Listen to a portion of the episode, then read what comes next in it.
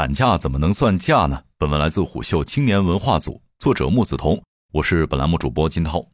世界上只有一种假期比调休更名不副实，那就是产假。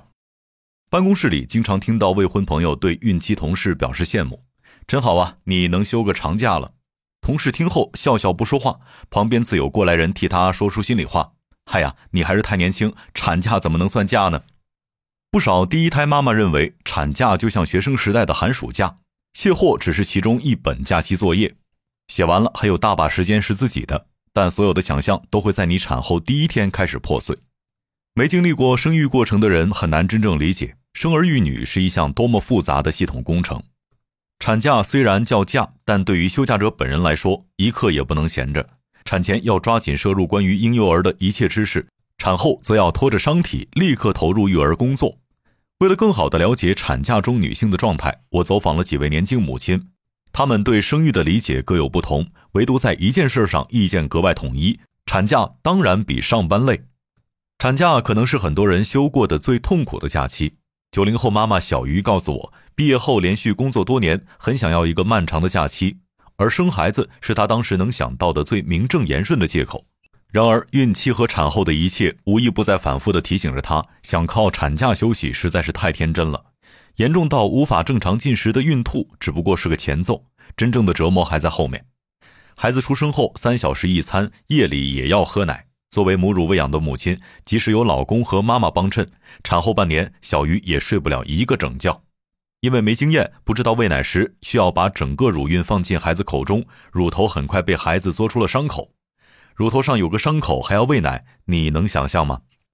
更令人难堪的是漏奶的问题，这导致小鱼几乎无法维持正常生活。另外还有漏尿、腹痛、乳房萎缩、记忆力减退等等。因为过于有失体面、难以启齿，所以外人总是很难知道这些产后症状有多普遍。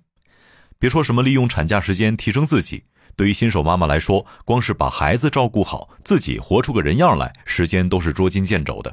而生理上的痛苦可能只是产假最浅层的问题，在个人体验之外的社会层面，产假还意味着更长远的代价。今年不久前，东京都知事小池百合子宣布，要从政府层面给产假改个名字。原本在日本，产假叫做育休，表示因为育儿而休假。现在东京都决定把育休改成育业。为什么好好的育休非要改成生僻的新造词育业呢？小池是这么解释的。很多人都觉得预休就是放假，就是不工作了，所以很多人在请产假的时候都会面临不好请假的困境。这次改变称呼是希望创造一种新的社会氛围，让大家不必再道歉说不好意思，请允许我休个产假吧，而是能挺起胸膛来说我在从事育业。产假明明是法定假期，但是在实际执行层面，请产假总是跟某种职场耻感联系在一起，仿佛请了产假就是在拿着公司的钱办自己的私事儿。既对不起老板，也对不起同事。实际上，近二十年的数据不断表明，产假这项女性福利正在被污名化，并成为伤害女性的有力武器。因为休产假的女性意味着更高的人力负担和财务风险，公司总是倾向于从招聘环节就把风险扼杀在摇篮之中。产假回归，再想重新找工作，也会比从前困难得多。华中科技大学社会学院的一次调查研究显示，生育一个孩子，妻子的就业几率就会下降百分之六点六。如果再生二胎，这个数字还会再降百分之九点三。密歇根大学谢宇教授研究发现，我国女性每生育一个子女，长期工资率下降百分之七。他认为，这百分之七来自生产力差异和雇主的歧视。在国际上，这也被叫做生育惩罚。是女性在产假这段时间生育福利之后要付出的长期代价。丹麦相关研究指出，生育前夫妻收入变化轨迹基本一致，但在孩子出生后，母亲平均收入就会开始下降，而父亲收入不受影响。到孩子二十岁时，夫妻薪资将相差百分之二十一。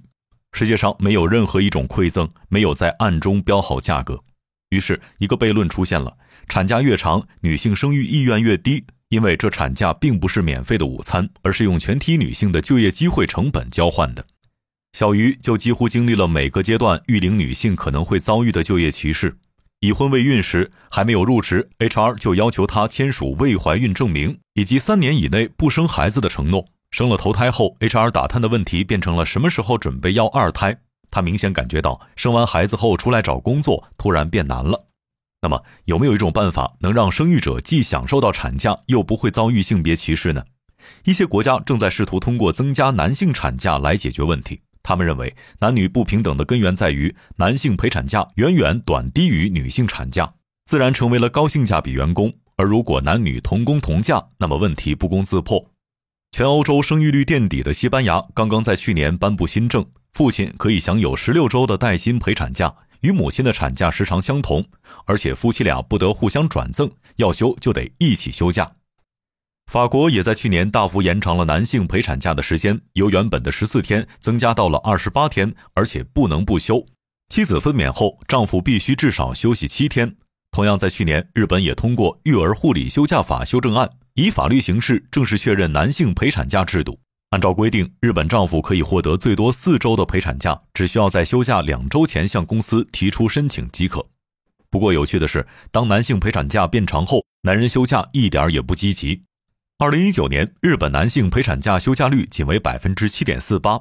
二零二一年，男性陪产休假率虽然上涨至百分之十三点九七，其中四分之一的人实际只休了不到五天，超半数人休假时长不足两周。突然变长的假期，第一次让丈夫体会到了妻子的职场压力。说到底，生育这项工作，无论是让妻子一个人来承担，还是通过男女共休产假将压力转嫁给企业，都不是最优的解决方案。或者说，全球的人口数据证明，这种思路绝对存在问题。不爱生孩子是全球的新常态，不仅仅是发达经济体，这两年就连大家公认能生的那些国家都生不动了。沙特、伊朗、南非总和生育率连年下降，人口大国印度去年生育率甚至跌破了二点一的世代更替水平。匍匐在地平线上的生育率，让全球不得不开始思考：生育究竟是个人的需求，还是某种更宏大社会结构的需要呢？少子高龄化最严重的日本，或许是全球最先转过弯来的国家之一。宣布把育休改为育业之后，东京都官网写道：“我们之所以改变叫法，是希望改变社会观念，让大家意识到育儿休假不是在不工作白拿钱，而是在为社会养育孩子这种珍宝。”这段话里最值得注意的一点在于，日本政府把生育这件事儿称为为社会而做的重要工作。从休到业看起来只是换了一个表述，但语言正是表达意识的物质外壳。不同的表述看似在描述同一件事儿，但背后折射的却是截然不同的思维模式。今年，绝大多数国家把全球面临的气候问题从原来的全球变暖改为气候危机，也是同一个道理。对于气候变化的严重程度，人类的认知改变了。